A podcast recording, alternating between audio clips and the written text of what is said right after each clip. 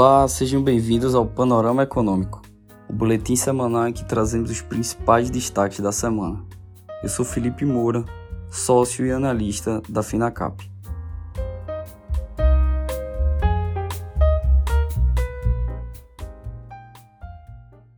O Ibovespa interrompeu a sequência de cinco semanas de baixa e apresentou uma performance positiva, negociando agora na região dos 103 mil pontos. A apresentação do arcabouço fiscal por parte do Ministério da Fazenda foi o catalisador responsável pelo enxugamento nos prêmios de risco das ações brasileiras. O mercado recebeu de forma positiva a proposta do arcabouço fiscal e o resultado foi um alívio nos ativos brasileiros. Embora alguns pontos do projeto sejam vistos com desconfiança, a existência de uma regra permitiu a retirada de cenários mais pessimistas para os preços. Os reflexos foram vistos nos ganhos firmes que o Ibovespa sustentou ao longo de toda a semana, enquanto os juros futuros e o dólar se ajustaram em queda, sustentados ainda pela entrada de capital estrangeiro após o anúncio da regra. A reação mais intensa, porém, foi vista no mercado de juros, onde as taxas futuras mostraram um comportamento instável ao longo de todo o dia da divulgação do arcabouço, mas durante a tarde o viés de queda predominou e se intensificou ajudado pelo fluxo de entrada do capital estrangeiro. A taxa do DI para janeiro de 2025 recuou de 12,15%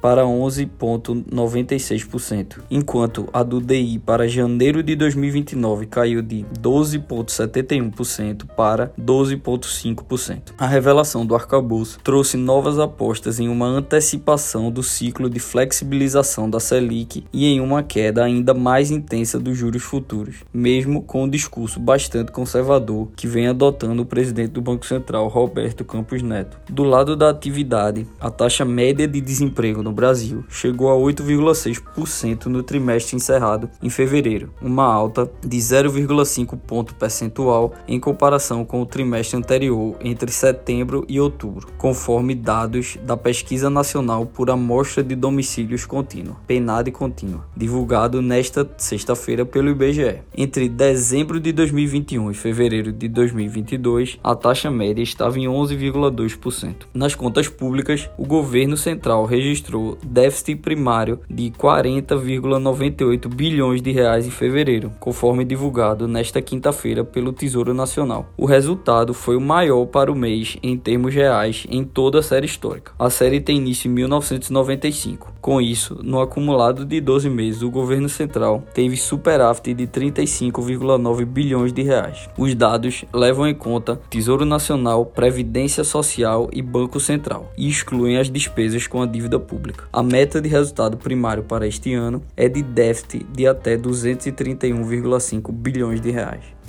Esse foi mais um boletim semanal Panorama Econômico. Obrigado e até a próxima semana.